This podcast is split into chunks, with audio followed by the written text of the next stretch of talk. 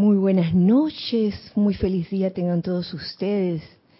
Vamos a comenzar este espacio con una pequeña relajación, haciéndonos conscientes de la importancia de soltar todo tipo de tensión, comenzando por tu cuerpo físico, aflojando y dejando ir toda tensión en ese cuerpo físico, comenzando por tu cabeza, tu cuello, tus hombros, tus brazos, tu tronco, tus piernas.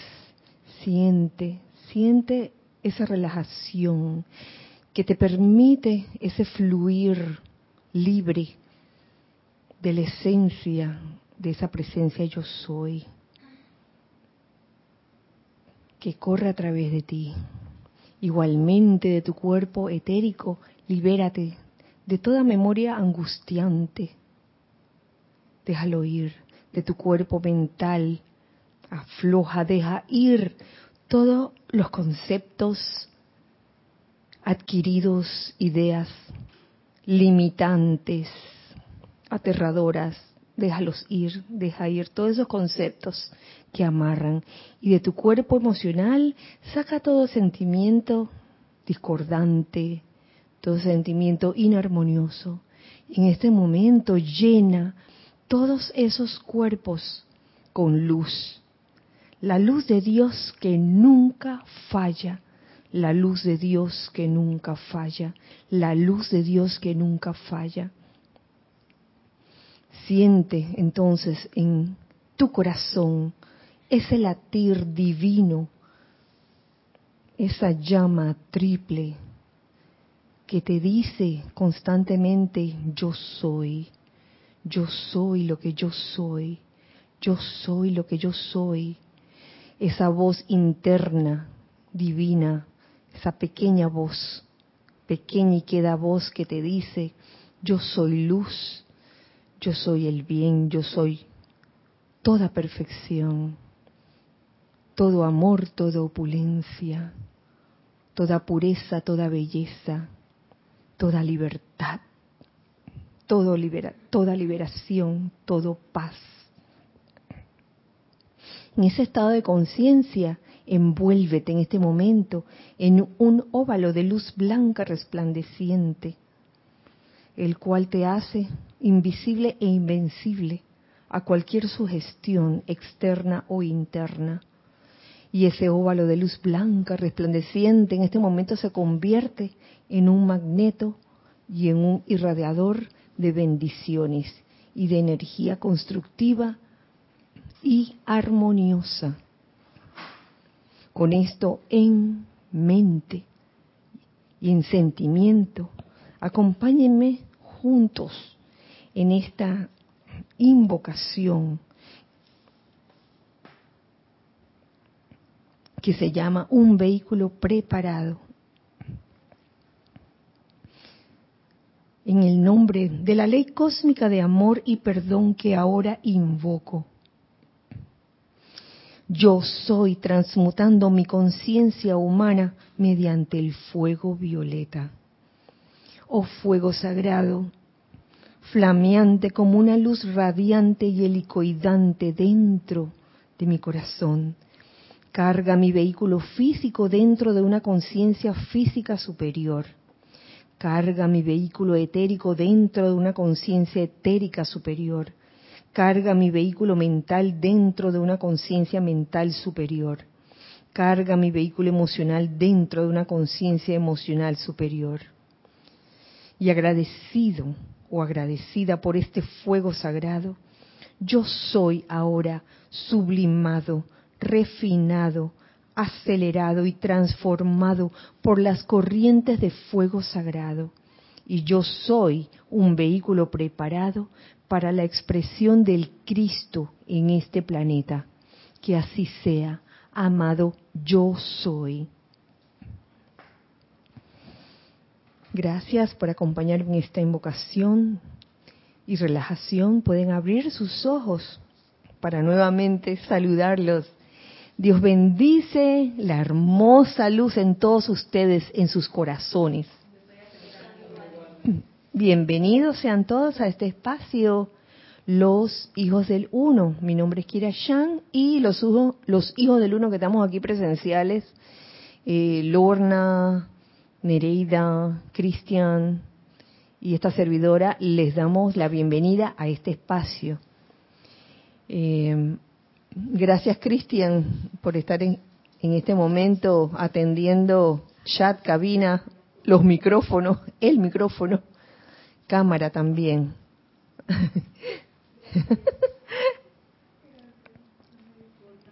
Ups.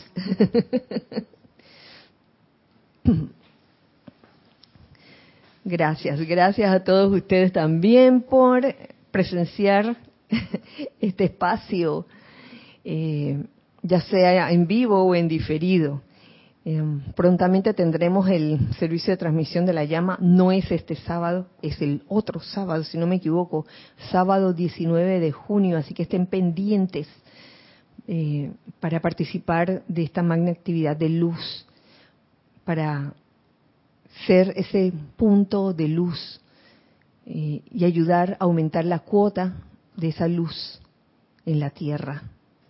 Em, antes de comenzar, me gustaría saber si, Cristian, si alguien se reportó por ahí.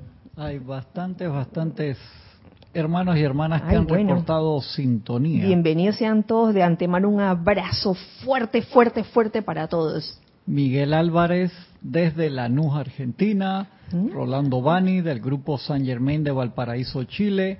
Edith Córdoba ¿Mm? desde aquí del patio. León Silva desde Guadalajara, México, Maricruz Alonso desde Madrid, España, Mónica Elena Insulza desde Valparaíso, Chile, el Grupo San Germain también, mm. Diana Liz desde Bogotá, Colombia, Raúl Nieblas desde la Ribera Baja California, mm. sur de México, Ramiro Aybar desde aquí, desde Parque Ramiro. de Rose Arena, Rosaura desde aquí, desde Panamá, Joel Manzano desde Ciudad de México, Marian Mateo desde Santo Domingo, Miguel Ángel Morales Pacheco desde Veracruz, México, María Constanza desde Cali, Colombia, Mirta Quintana desde Chile, Mario Pinzón, dice, desde la cintura de las Américas en Coclé. María Laura Mena, desde Argentina, llenito de partículas subatómicas. Charity del SOC desde Miami, Florida. Juan Carlos Vergara Barrios, no me puso de dónde. Blanco Uribe. Uy, se me saltó así, se me fueron como cinco. Voy a echar para atrás para no dejar ninguno, pues me reclaman después. Juan Carlos Vergara, ajá. Emilio Narciso desde Caracas, Venezuela. Grupo Pablo el Veneciano desde La Plata, Argentina, Chequi, Mati y Esté.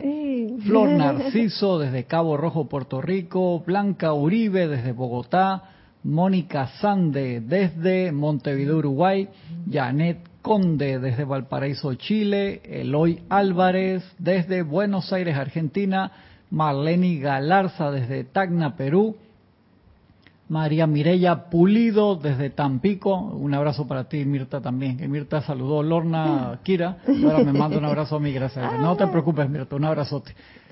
Salud Mario, Angélica Bay desde Chillán, Chile, Alex Bay desde aquí del patio también, Oscar Hernán Acuña Cosio desde Cusco, Perú, esos son los hermanos y hermanas que hasta ahora han, y ahí entró Leticia López de Dallas, Texas, ya los demás lo paso. Ay, Leticia. En la próxima oportunidad. Sí, sí, ok. Un abrazo fuerte, fuerte y grande para todos ustedes en este hermoso miércoles 9 de junio del año 2021.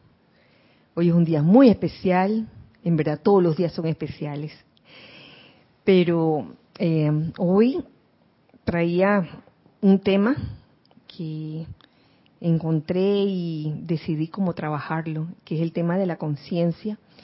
Yo sé que eh, de entre los hermanos instructores han tocado ese tema de la conciencia en varias de sus clases, pero siempre es bueno como escuchar cada flor del jardín. Eso es lo maravilloso de contar con un jardín con una variedad muy grande de, de, iba a decir de fauna, y era de flora.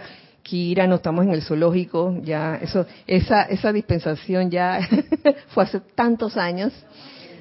Sí, sí, uy, hace bastantes años había un grupo eh, de los que comencé que le llamaban el zoológico, entonces cada uno de ellos era, era un, una especie, un, animal, habían mandriles, ajá, habían mandriles, habían eh, pavos reales, leones, leonas, eh, pumas, panteras, eh, ay, no me acuerdo ¿qué, otro animal, pero había bastantes, cotorra, había una cotorra, claro que sí. Ay, sí. Era de lo más pintoresco. Ahora mm, hay un jardín con una variedad inmensa de flores y tal cual eh, dijera en la clase pasada, en esa inmensa variedad, hay diferentes tipos de, comida. En este restaurante hay un buffet y entonces, digo, cada persona o cada buscador que, que entra puede con toda, con toda libertad servirse de los platos que quiera en este elegante buffet. Quería, antes de tocar ese tema, eh, dar unos puntos eh, de la clase pasada, donde el tema era eh, la mesa balanceada o la mesa está servida, como se llamaba la clase. Y se hablaba de la mesa de cuatro patas y de la importancia de balancear o de, o de autoobservarnos y autocorregirnos y autocontrolarnos para que esas cuatro patas estén lo más balanceadas posible eh, y que y que este balance uno cada cierto tiempo eh, es bueno autoexaminarse para ver si hay un desbalance en una de las patas. Pasa igual que, que en las llantas o en las sí, las llantas o neumáticos de un auto.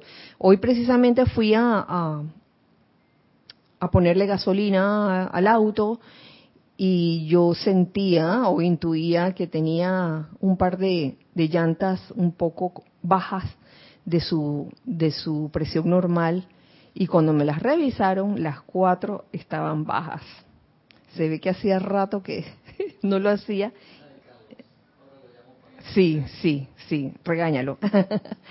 y entonces ya están parejitas y se siente, se siente cuando uno maneja que el asunto está estable, ¿no? El, el, auto está estable, pues así también pasa con nosotros.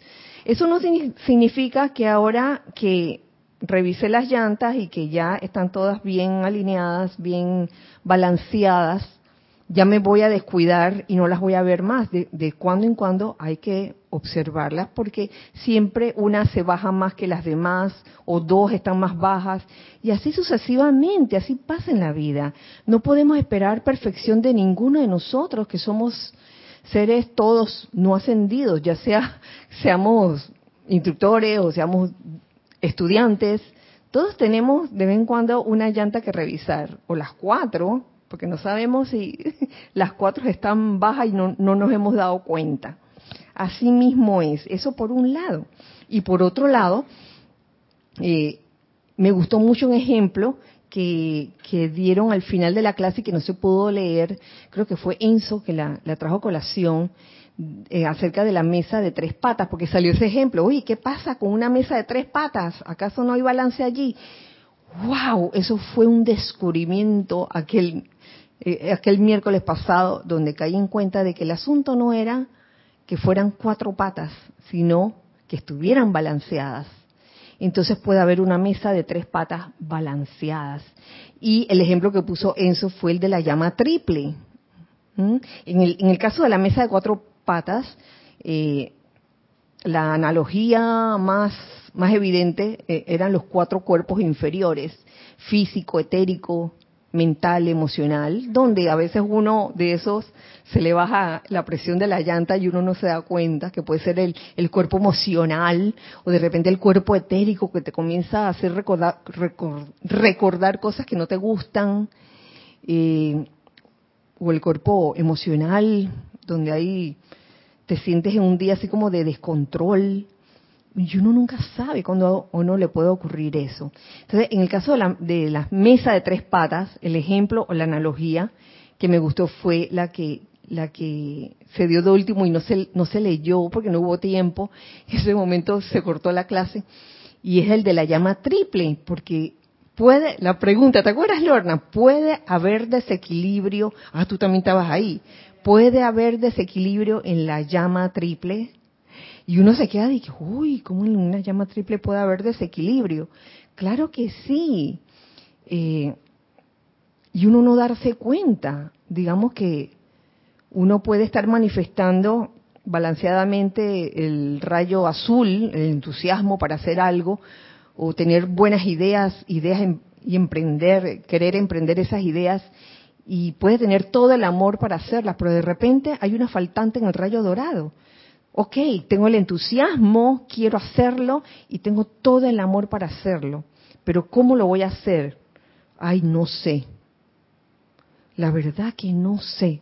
Entonces ahí quizás, eh, en ese caso, se requiere un ejercicio de balance y pedir iluminación para, para que se devele cómo llevar a cabo esa idea que has tenido con todo entusiasmo eh, y teniendo todo el amor para hacerlo, la mejor manera de hacerlo. Eh, y tengo por seguro que la mejor recomendación te la va a dar el Cristo interno el Cristo, la pequeña y queda voz. es el Cristo que te habla. Claro que sí. Eh, también quería compartir con ustedes, déjeme dónde está, aquí está, antes de comenzar la clase, el amante de la enseñanza número dos que de alguna u otra forma tiene que ver con esto que les estoy diciendo, porque hay la tendencia a pensar de que, y este, este tema se tocó en la clase pasada, y qué bueno que se toque, porque así todos quedamos claros en que, en que todos somos seres humanos, somos seres no ascendidos, eh, unos quizás eh, menos ciegos que otros, pero en esa relación instructor-discípulo que es una hermosa relación, porque es una relación de amor, cuando es una relación verdadera, pasan cosas, y es lo que quiero compartir con ustedes eh, en, este, en este extracto que es del maestro ascendido Saint Germain. Se encuentra en el diario del Puente a la Libertad Saint Germain, volumen 1. Los que tienen años aquí con, con nosotros ya saben cómo es la cosa. Yo de seguro que se saben este, este extracto. Es el Amantes número, número 2, si no me equivoco. Dice así, dice así el maestro ascendido Saint Germain. A lo largo de siglos de evolución, algunas corrientes de vida se contentan con el mismo guía, quien a su vez está evolucionando apenas algo más adelante que sus pupilos, y quien al írsele aclarando la visión constituye la estrella de día de ellos. Y esto es bueno. Yo solo los leería hasta allí, porque en verdad esta es la parte que, que tiene que ver con lo que les quería tocar. Y es que aquí hablan de, del guía y del pupilo. Y hablan del guía como que está evolucionando apenas algo más adelante que sus pupilos. No se trata de un guía perfecto en el plano de la forma, porque si no, no estaría aquí, estaría ascendido, ¿sí o no? ¿Sí o no? Entonces, tanto el guía como el pupilo, eh, luego de esta enseñanza de la mesa balanceada, eh, es menester que se autoobserven cada cierto tiempo para ver si hay un desbalance en alguna de las patas. No es solo de cuestión del estudiante autoobservarse, sino también del instructor, ambos. Porque el instructor a su vez ha sido estudiante y, yo creo que lo sigue siendo hasta el final, porque sigue aprendiendo. Porque el instructor que, que piensa que ya no tiene más nada que aprender, que hasta aquí llegó, yo voy a seguir enseñando, pero yo no, yo no voy a aprender más nada. ¡Wow! Yo creo que aquí todos aprendemos hasta el final, hasta que llega la hora en que nos toca la campana y que, ¡ey! ¡Ascender! ¡ey! ¡La ascensión! ¡El avión! ¡Tatú! ¡El avión! Para los que veían, ¿cómo se llama la película? La isla de la fantasía. Que siempre llegaba el avión y que, ¡el avión! ¡el avión! Y todo el mundo, todo el mundo salía allí, así mismo con la ascensión de que, ¡Ey, la ascensión! ¡La ascensión! Bueno, ahí prepárate. Porque mira, se puede meter la pata hasta cinco minutos antes de la ascensión, ¿sí o no? ¿Ya? El pensar que no se, va, no se va a meter la pata cinco minutos antes de la ascensión, chuleta. o auto-observémonos, auto corrijámonos, autocontrolémonos de una manera mm, constante, periódica, sin tener que andar paranoico para ver qué pata me, qué pata tengo más corta que las demás. No vas a andar paranoico por allí, pero sí, este, con esa, mm, con esa constancia rítmica que le permite a uno, con humildad, eh, reconocer que uno en algún momento podría cometer errores es bueno saberlo, es bueno saberlo para todos. Así que esos eran las, eh, los temas que habían quedado, como quien dice, pendientes de la clase pasada. Eh, y en esta ocasión encuentro con que hay varios, varios temas que tienen que ver con la conciencia. Y me ha gustado mucho. Es interesante explorar cada uno su conciencia. Y para esto vamos a utilizar eh, enseñanzas descargadas por el amado Mahashohan. Esta vez está en los boletines privados de Thomas Prince, volumen 2, capítulo 88, página 22. Oye, puro de que 8822. Demasiada causalidad. Capítulo 88, página 22 de los boletines privados de Thomas Prince, volumen 2. La conciencia por el amado Maha Shohan. Amados hijos, comparto con ustedes las palabras del amado Maha Shohan. Una pregunta que siempre se hace es, ¿qué es conciencia? Oigan, se me había olvidado de decirles, hago paréntesis para decirle, pueden participar con sus comentarios o preguntas. Igual ustedes aquí. ¿Qué es conciencia? La conciencia del hombre consiste de aquello de lo cual está consciente o con lo que ha estado familiarizado a través de las experiencias de la vida que es la conciencia del hombre, aquello de lo cual está consciente. ¿Lo ves? Eso es la conciencia, de lo cual estás consciente. Y yo me preguntaba, porque estaba leyendo otro capítulo sobre la conciencia, que decía, eh, aquello de lo cual están conscientes constituye su estado de conciencia. Eso también lo dice el amado Mahashohan. Sí, ¿cómo se obedece? Entonces, cuando yo leí esto, yo me pregunté, oh, aquello de lo cual está consciente. ¿Y qué pasa con aquello que está dentro de uno y de lo cual no estamos conscientes? ¿Estará o no estará en ese paquete de la conciencia? Y descubrí que sí, sí, sí está. Claro que sí está, es parte de tu conciencia. No solo aquello de lo cual está consciente, sino con lo que ha estado familiarizado a través de las experiencias de la vida. Eso conforma tu conciencia. Por eso eh, es que yo veo la importancia de este tema y por qué lo escogí. Porque la conciencia de cada uno de nosotros, de cada uno de ustedes, es diferente. es diferente. Y por eso aquí yo veo la, la, la importancia de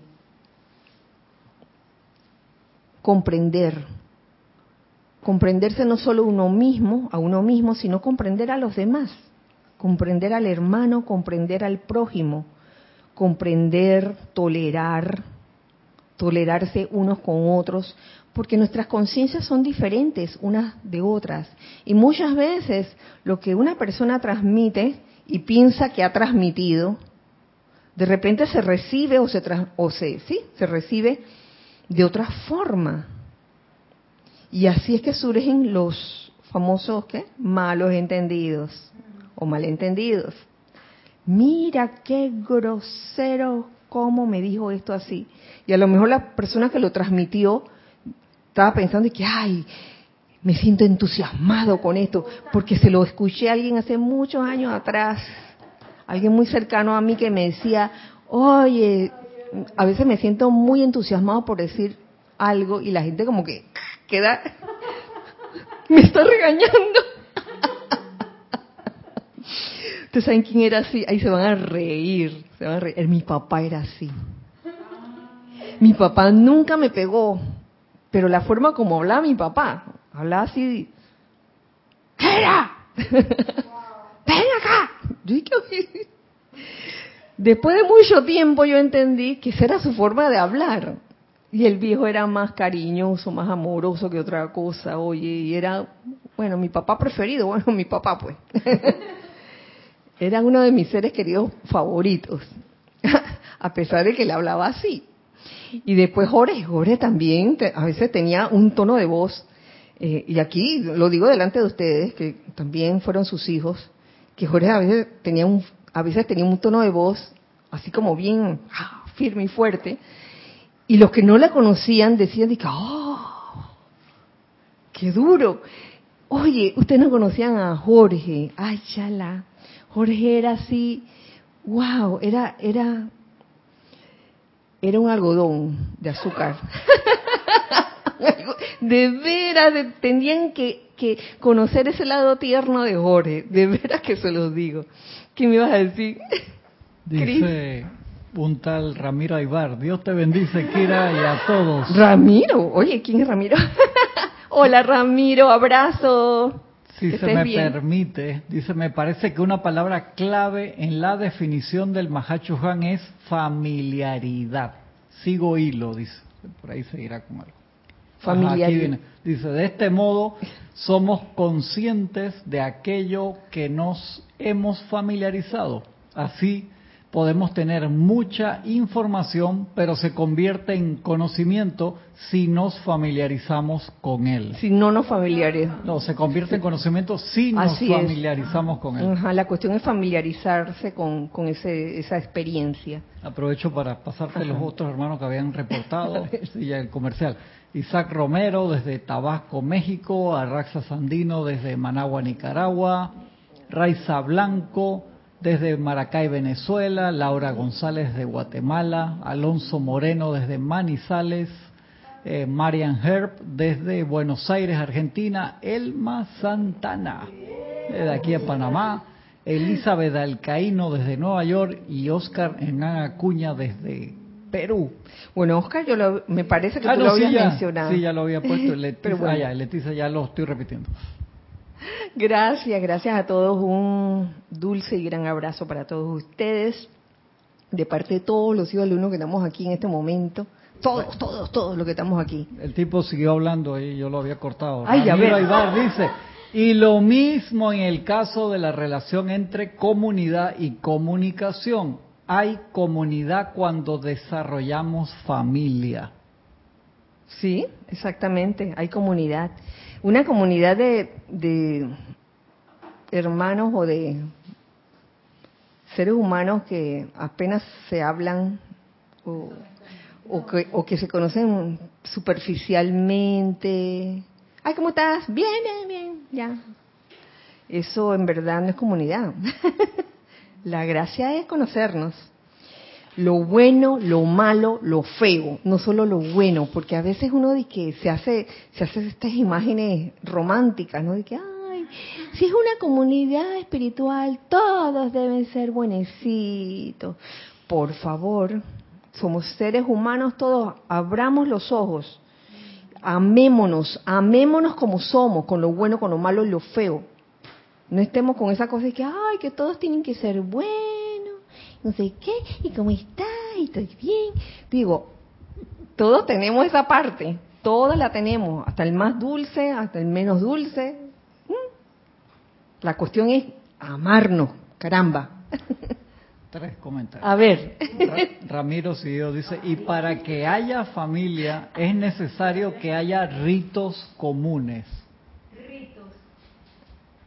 Actividades en común también, sí. Y acá Raxa decía, Kira, el amor de Jorge era un abrazante fuego de herrero oh, oh. y sus abrazos eran como mazazos de forja. Pero una vez que lo entendías, ¿cómo disfrutabas esos abrazos? ¿Verdad, Raxa? Y, no, no, te quedaste de que en la, puerta de la entrada y que ay me da miedo porque este tipo me va me va a ahorcar cuando me abrace. No, se, este, decidiste entrar a su mundo y, descubriste, oye, un mundo de amor. Marian Herb dice, ¿cómo se calificaría la conciencia, Kira, en grado de conciencia, amplitud de conciencia o elevación de conciencia entre los seres humanos? No entendí esa pregunta. Francamente, ustedes, ¿cómo, cómo se...? La voy a leer de nuevo, si ahí dice, ¿cómo se calificaría la conciencia, Kira? En grado de conciencia, amplitud de conciencia o elevación de conciencia entre los seres humanos? Grados de conciencia. Bueno, se puede, se puede hablar de grados de conciencia. Eh, la conciencia que tenías hace 10 años no es la misma que tienes ahora, por ejemplo. Eso podría ser un ejemplo de grado de conciencia. Se me ocurre. Mencionaste otra, perdón, elevación de conciencia. Elevación de conciencia es necesario. Sí, puso. Es necesaria el, este, amplitud, elevación. Ok, sí. Grado de grado, amplitud y elevación. Los maestros ascendidos, eh, eso es lo que estimulan en nosotros a través de sus enseñanzas la elevación de conciencia en todo momento y como lo verás más adelante en este mismo capítulo. Lo que no entiendo mucho es la amplitud. Si alguien, si alguno de ustedes expansión de conciencia pudiera ser, uy, es necesario que uno expanda conciencia. Es que uno expande conciencia día a día, con cada vivencia que uno tiene, desde que uno es niño, desde que uno nace. También se me ocurre, Kira, que puede ser como la flexibilidad que una persona puede tener como una conciencia más más rígida y, no ampliarse, como un, no sé, como un qué, mm. como un elástico. No se me ocurre. ¿Pudiera haber contracción de conciencia? Pregunto. En teoría dicen los maestros que uno nunca echa hacia atrás, se estanca, ah. pero no echa hacia atrás. Puede haber la apariencia de que echa hacia atrás, pero no. Sí, sí, porque, ajá, porque la vivencia ya la tuviste. Y si echaste para atrás, oye, ¿cuántas situaciones uno no ha visto de que pareciera que la persona echó para atrás? Pero es que ya lo vivido, vivido está. Sí, entonces, por ponerte un ejemplo, vamos a poner un ejemplo, una persona que, este, objetos de tecnología, ay, sí, celular, no sé qué, nada, y de repente echó para atrás, entre comillas, y dijo, ya no voy a usar más celular, ya no voy a tener computadora, me voy a ir a una montaña a, como ermitaño, sin nada de eso. O sea, la pregunta es, ¿ha contraído su conciencia? No, porque ya tiene la vivencia, ya tuvo la vivencia de, de, de lidiar con estos aparatos. Ajá. Exacto. Así que, oye, lo vivido nadie te lo quita. Bueno. ¿Qué pasó? Dice Elizabeth ah. Alcaíno, Dios lo bendice a todos, hermanos. Dios te bendice, Elizabeth. Kira, a veces uno tiende a juzgar a alguien por su manera de actuar y hablar, y es que a veces uno no ve lo que realmente está adentro por no poner en práctica o ser un poco más tolerante. Así es. Y es- Ramiro es seguía, dice, puede ocurrir que alguien pierda la conciencia por un accidente o poder dejar de usar un instrumento o un software como el Final Cut. Pierde la conciencia. ¿Y esto, esto qué es? Ese cuerpo etérico a veces le ocurren cosas. Ajá. Eso, eso es interesante porque en ese caso perdería la memoria, pero perdería la conciencia. Ajá. Ajá, es diferente. No, pero tienes que hablar por micrófono, Cristian. Yo, Micrófono. yo pienso que está en algún lugar de la conciencia esa información que aparentemente perdió. Porque se pasa, queda grabada en el cuerpo etérico Ajá. o en el cuerpo causal, Sí. pero la parte de- en el cerebro puede ser temporal, pero la parte, lo expandido no, no se pierde. No se pierde. Sí. Acá tienes otro comentario. Sí, a ver, a ver, a ver. ¿Cómo no? Angélica de Chillán, Chile dice, Kira, me encanta este tema porque nos va definiendo. Cada uno habla desde lo que ha comprendido. Ah, Pensaba, pensaba sobre la aceptación del matrimonio igualitario. Habrá quienes se aten a un dogma o prejuicio y otros quienes lo acepten porque el amor es siempre uno, la forma es lo de menos. Así es, Angélica. eh, siempre son decisiones que cada quien toma, ¿no? Si quieres realmente enriquecer tu conciencia, a veces uno mismo se priva. ¿Mm? Yo no quiero saber de esto. Ay, yo no acepto esta, esta forma, como, el ejemplo que, que tú dabas, Angélica, del matrimonio igualitario. Eh, pueden haber corrientes de vida o seres humanos que no acepten, quizás porque están atados a eh, formas de pensar tradicional. Entonces, wow, yo me pongo a pensar si, si en ese momento se expande o no conciencia, ne- negando, negando algo como, como eso y tantas cosas.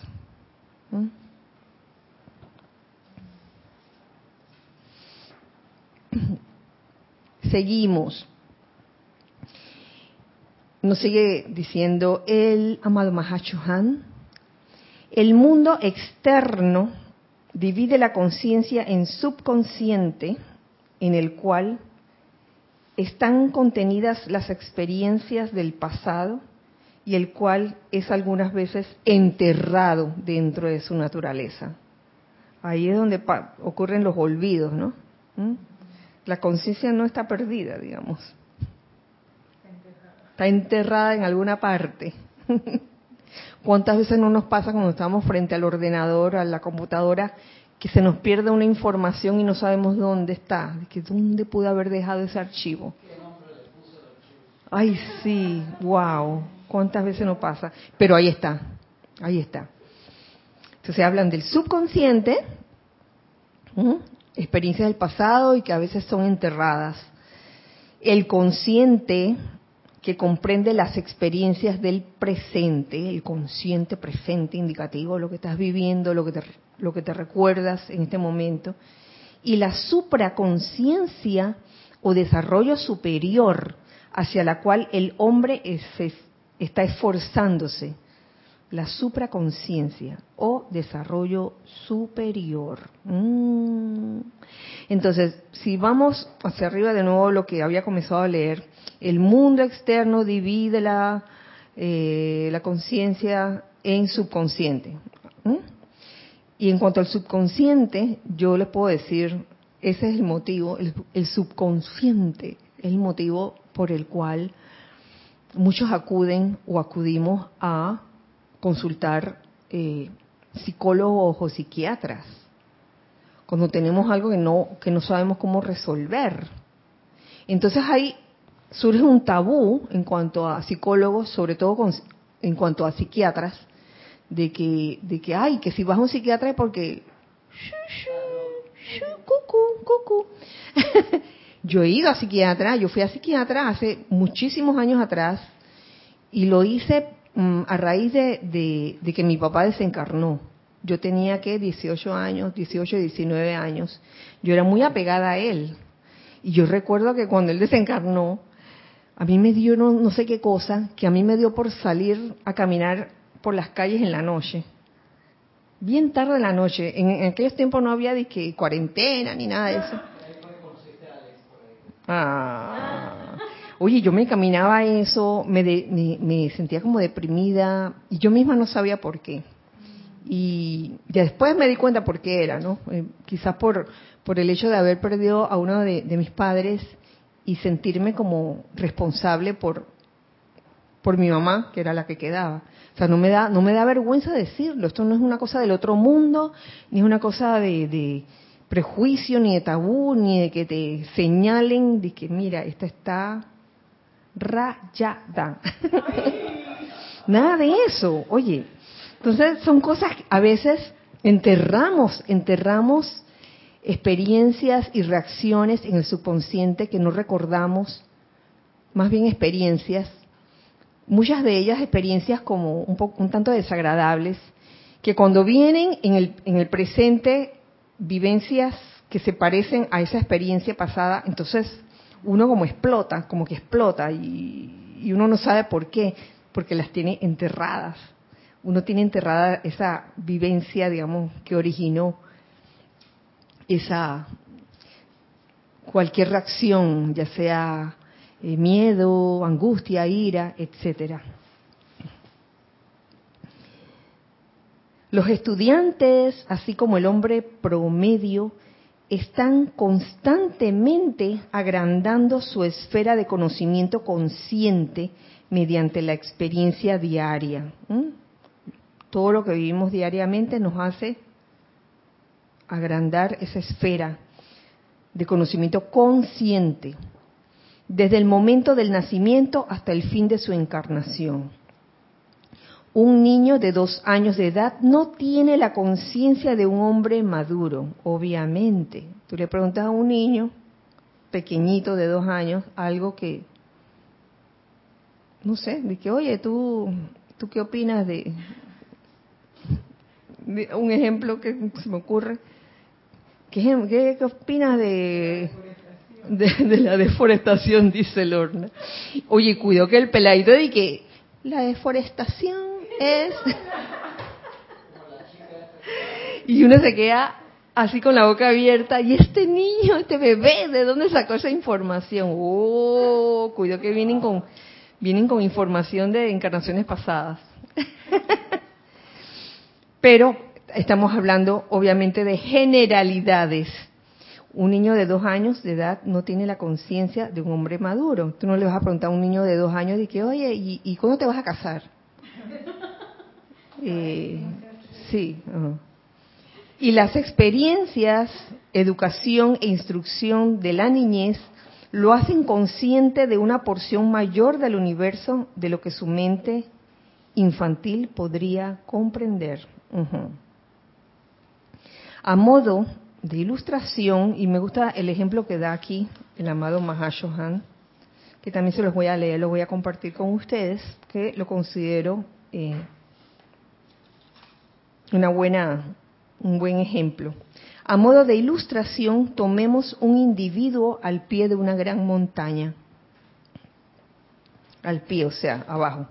Él está consciente mediante sus facultades de visión y audición de sus alrededores, del borde desde el cual comenzará la escalada, está viendo y que, uy, cuán alto es, de sus alrededores, ah, perdón, de sus compañeros de viaje, de la llanura, de los arbustos y de otras cosas. Si este resulta ser su viaje inicial o ascenso, él no estará consciente, obviamente, de qué hay en la cima de la montaña. Eso va a ser una experiencia, una aventura nueva para él. Hasta que a través de sus propias energías de vida haya logrado subir la cuesta.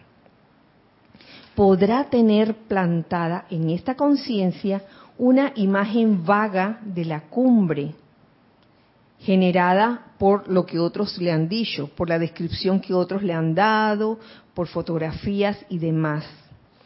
Pero aunque la cima de la montaña, el escenario de los alrededores, la cubierta de nieve de la cumbre brillando en el sol, le sean incluso ahora presentados a él, es una vista o una conciencia en la que puede entrar únicamente mediante un esfuerzo personal. es menester que él suba a la cima de esa montaña para verdaderamente tener una conciencia como plena de, es diferente que te cuenten la cosa a que tú la veas por ti mismo, la vivas por ti mismo. Ahora bien, una vez que ha escalado la montaña mediante las energías de su vida, esa experiencia grabará la plenitud de la belleza que hay en la cima y esa conciencia será suya para siempre. Una vez que escala la montaña, que llega a la cima, porque él lo hizo con su propia energía, nadie le va a poder echar cuento. Si alguien alguna vez le dijo, oye, ten cuidado porque en esa montaña vas a encontrar una cosa fea, y él vio que era lo contrario, no me echan cuentos. Yo subí a la cima de la montaña y era una cosa hermosa, preciosa. Entonces, como les dije anteriormente, una cosa es que te cuenten las cosas, otra cosa que la vivas. Por eso es que la enseñanza de los maestros ascendidos no es solo para escucharla y acumularla, es también para practicarla, para ser demostrada cada individuo, cada persona, no que para que el otro eh, me demuestre que sí funciona, yo nada más voy a ver. Eso como que no tiene gracia, ¿no? De que yo nada, yo nada más veo. ¿Tú quieres decir algo? Ah, teníamos algo. Yo, yo no, Ramiro. Ajá. Elizabeth también había comentado, dice, yo veo la conciencia como una fotografía de lo que piensas y sientes. Y Ramiro más abajo oh. dice, gracias Kira, ese ejemplo del Mahachohan sirve también para enfatizar que la enseñanza de los maestros ascendidos no se mezcla con otros conocimientos espirituales o pseudo espirituales porque no se pueden subir dos montañas a la vez. ¡Oh! muy sabio, muy sabio. Sí. Mira, eso no significa que no puedas conocer otras montañas. Que, ay, mira, esta es la montaña de no sé qué, esta es la montaña de no sé cuánto, esta es la montaña de no sé cuánto. Pero a la hora de subir, subirás una. Suena, suena sensato, claro, así es.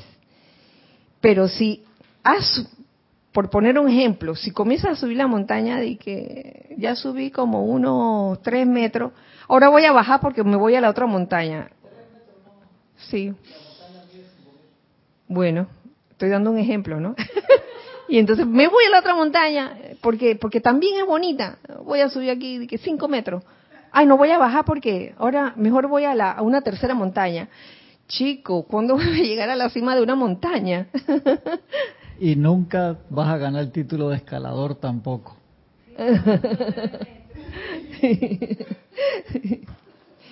Sí, eso, mira, e, eso es esencial que cada quien lo, des, lo disierna. Esto no es una cosa que obligada, y que tiene que ser. Pero te vas a dar cuenta, te vas a dar cuenta que enfocándote hacia una sola montaña y escalándola hasta el final, Oye, llegas y observas, vives y disfrutas de la plenitud de ella. Y fíjate, desde la cima puedes ver las otras montañas. Que, ay, mira, allá está la montaña de no sé qué, allá está la montaña. Porque subiste una nada más. Pudiste ver las otras también así. A ver. Dos comentarios. Uno de César Augusto Landecho King. César. Bendiciones, Kira. Bendiciones, César. Una vez que aprendes a manejar bicicleta, nunca lo olvidas aún sin bicicleta. Eso es cierto. Oye, oye, acá. Vamos, vamos a montar bicicleta uno de estos días, oíste, César. vamos a montar bicicleta. Sí, de veras que no se olvida. lo que, lo que yo nunca aprendí a hacer de manera exitosa fue patinar. Yo intenté. Y yo patinaba un poquito por allá por Atalapa. Pero con esas, esos patines que eran de cuatro ruedas, me, me da mucha pena, ¿no? Pero sí, y la verdad que no, no, no lo dominé. Bicicleta sí, ¿no? Bicicleta. Pero patines no. Marlene Galarza dice, Marlene. ¿se, ¿se puede limpiar esas experiencias que están en el, en el inconsciente con la llama violeta? ¿O es que primero tenemos que reconocer la experiencia para poder transmutarla? Marlene, no es la experiencia lo que vas a limpiar, el sentimiento o la reacción que tuviste ante esa vivencia o esa experiencia. La experiencia siempre va a estar allí pero digamos que si siempre que te acordabas de esa, esa experiencia te sentías bien mal, eh, sentías desagrado, sentías humillación o ansiedad, cualquiera de esas cosas, eh, aplica la llama violeta a ese sentimiento que te generó la experiencia. Llega un momento en que cuando has aplicado la suficiente llama violeta, el suficiente fuego sagrado, eh, recuerdas la experiencia y hasta te ríes de ella y que, ah, esto. La recuerdas con, cariño, con alegría, ya es diferente, ya es diferente la forma como reaccionas a ella. De eso se trata. Gracias Marlene por tu pregunta, que estaba muy interesante.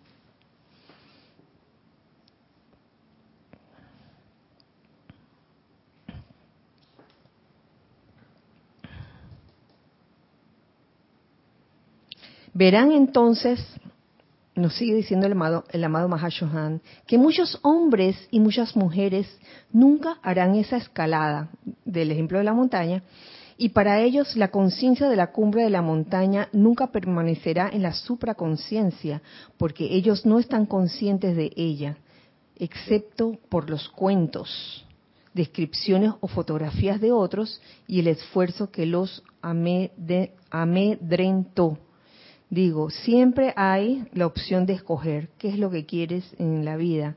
Eh, que te echen el cuento, que te cuenten cómo es la cosa, o uno vivirlo. Así es en la enseñanza de los maestros ascendidos.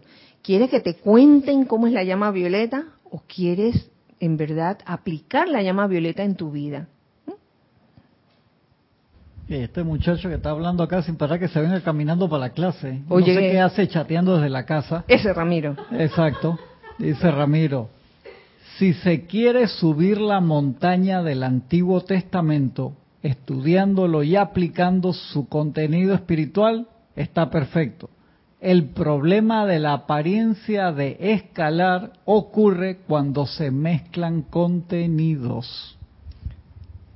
Sí, Así es.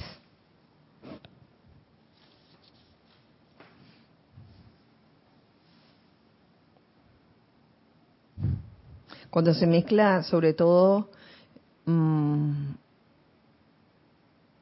la esencia y pretendes tener varias esencias, es como si mezclara, es como si tuvieras varias salsas enfrente de ti y mezclaras las salsas yo conozco a gente que lo hace. Pero en realidad una salsa o cada salsa se hizo con un propósito. Con esta vas a sentir el picor de tal cosa. Con esta otra vas a sentir eh, el, el, aroma del cilantro, que no sé qué. Y con esta vas a sentir, pues, la barbacoa o el barbecue. Hablando de la salsa barbecue. ¿Tenemos algo? El, mismo. Ay, Dios. Dice Ramiro, si se quiere subir la montaña del antiguo... Ah, lo voy a... Me el mensaje cuando lo estaba bueno, pues, ya, dale, dale, dale. Ay, te lo iban a leer, viste. Se, se cohibió, lo cohibí. Eh, hermano, no sea así, hermano, no sea se así. Fue, se fue al subconsciente el comentario. enterrado dentro de su naturaleza. Pero ahí está, ahí está. Algún día sale. Igualmente, mmm, continuó con lo que dice la amado Mahashohan. Igualmente, Lo mismo ocurre con la conciencia del ser humano y la conciencia del maestro ascendido. Al igual la cumbre de la montaña, al igual que la cumbre de la montaña, la conciencia de maestro ascendido está siempre presente.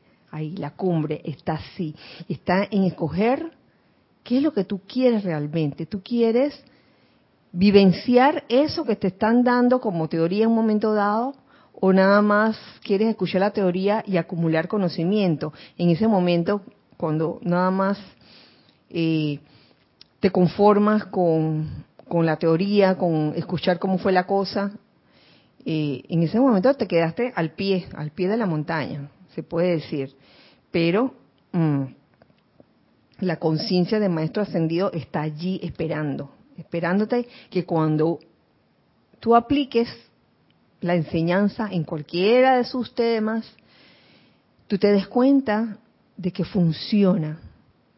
La magia del fuego sagrado es y funciona y es efectiva.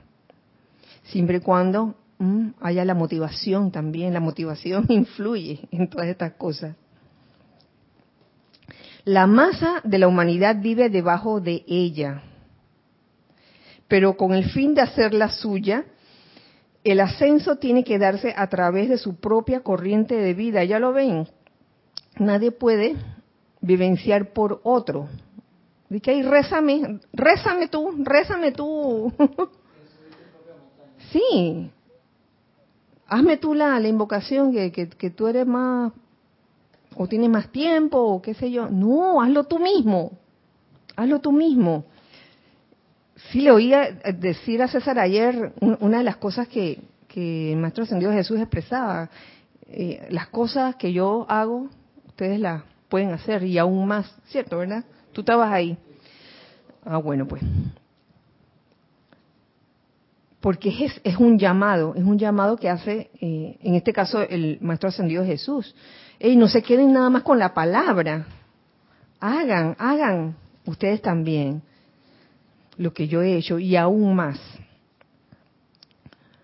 Sin embargo, una vez que han alcanzado el ápice de la maestría, aunque regresen otra vez a los asuntos del mundo externo, esta es parte de su naturaleza y experiencia que nadie podrá borrar. Una vez que hemos tenido la vivencia, la vivencia, eh, en este caso, de, de aplicar la enseñanza de los maestros ascendidos, una vez que hemos visto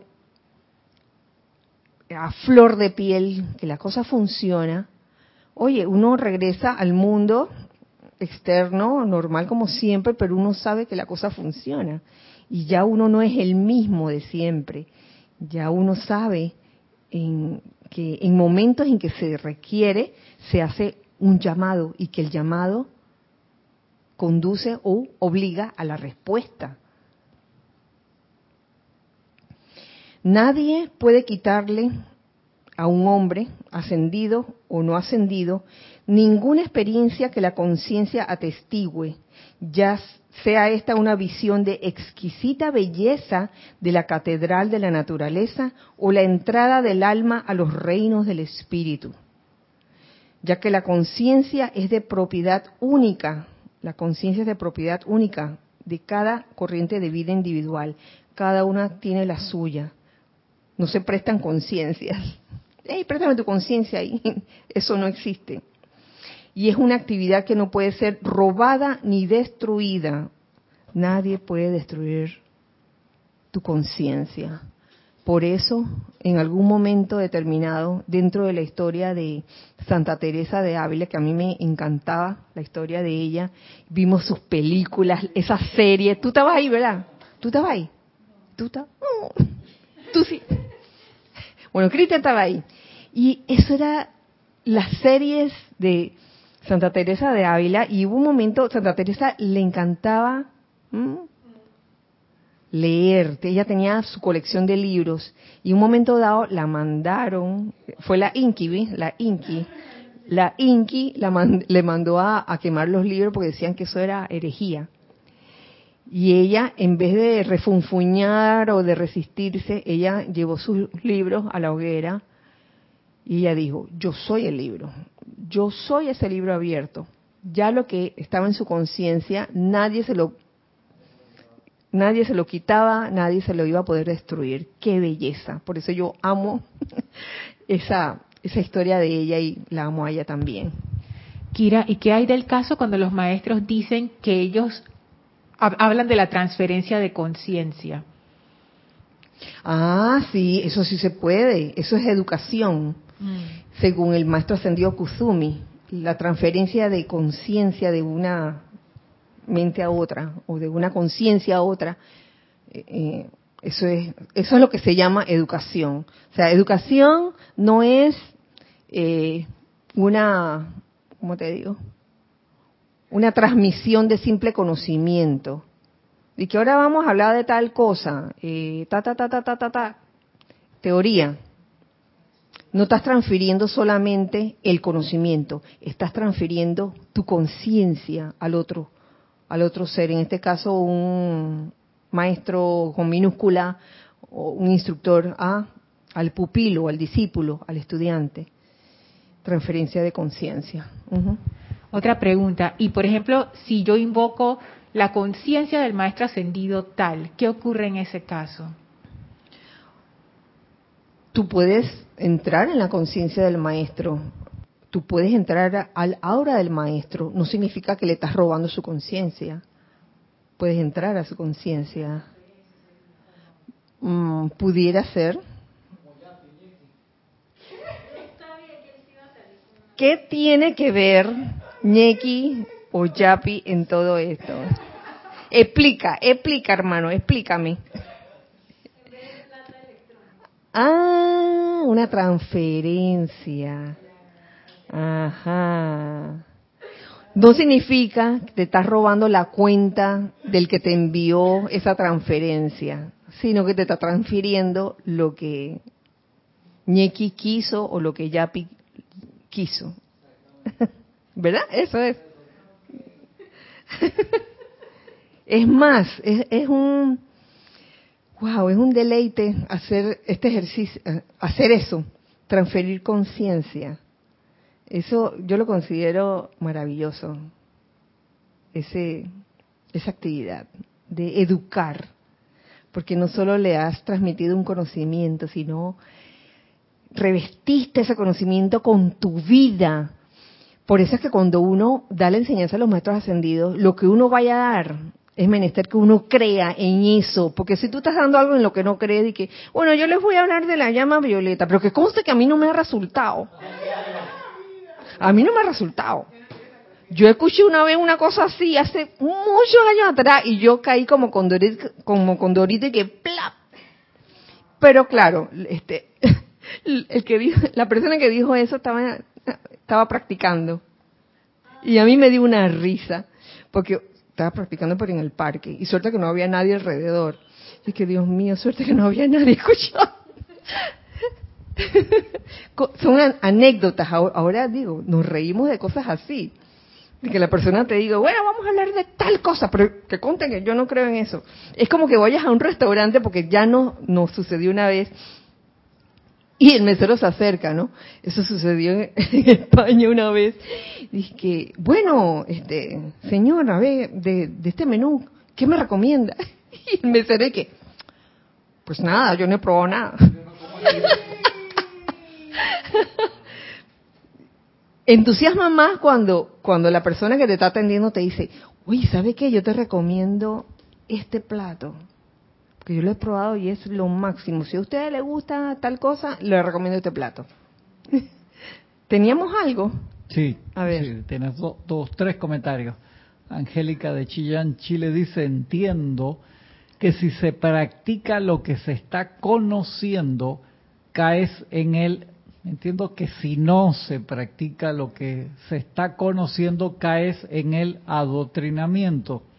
Lo tremendo es seguir mentes que su palabra es tan determinante que tu discernimiento se esfuma, razón por la que debemos aprender a reflexionar. Me gusta tu comentario, Angélica, porque ese es el final de la clase de hoy. La clase de hoy es eso, la importancia de no solo quedarse en la teoría, sino en la práctica. Por eso, con esto que les dije al principio acerca de la mesa de cuatro patas, de tres patas, también puede haber una mesa de dos patas balanceada. Las mesas de dibujo de los arquitectos, pues, canto libre, que es lo que decía la, la clase pasada.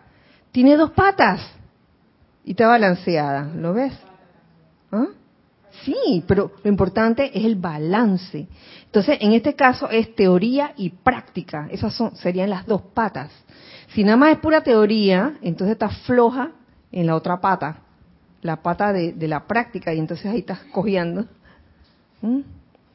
Entonces, así, así quiero concluir la clase, a menos que yo veo aquí a Cristian con el micrófono en la mano. Sí, sí, uh, quedan dos comentarios. dale, dale, Oscar Acuña dice, si se entra la conciencia del maestro, se adquiere parte de ella.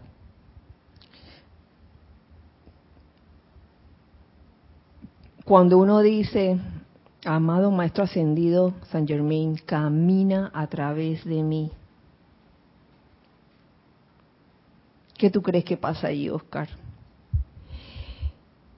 Por experiencia te digo, esta, esta afirmación que, acabo de hacer amado Maestro Ascendido San Germain, camina a través de mí. Quizá la primera vez uno lo dice y la cosa queda de que bueno, y entonces. Pero va a llegar un momento en que en situaciones donde haya que manifestar ese fuego violeta, ya sea en perdón o ya sea en, en una reacción misericordiosa, oye, que ahí esté el Maestro Ascendido San Germain, que a través de ti, que a través de ti eh, se exprese esa misericordia, ese perdón, esa liberación. Y no es que el maestro se va a quedar corto, de que, ay, me robó, me robó. Eso no se roba, la transferencia, eso es transferencia. Exactamente, como una llama. Tú de una de una vela que está encendida enciendes una que está apagada, chas, y aquella llama con la que tú encendiste la segunda queda igual, no queda con menos, de, igual forma. Así que, eh, Cristian, ya soltaste el micrófono. Bueno, con esto terminamos, con esto terminamos la clase de hoy. Muchas gracias por su atención y por su sintonía a esta clase. Eh, de veras, de veras que Deseo que la magna presencia yo soy en cada uno eh, se manifieste a plenitud y que podamos realmente pasar de una conciencia humana a una conciencia divina con todo su proceso y de forma perfecta. Que así sea y así es. Nos vemos el otro miércoles recordándoles siempre que somos uno para todos y todos para uno. Mil bendiciones, muchas gracias. Abrazos.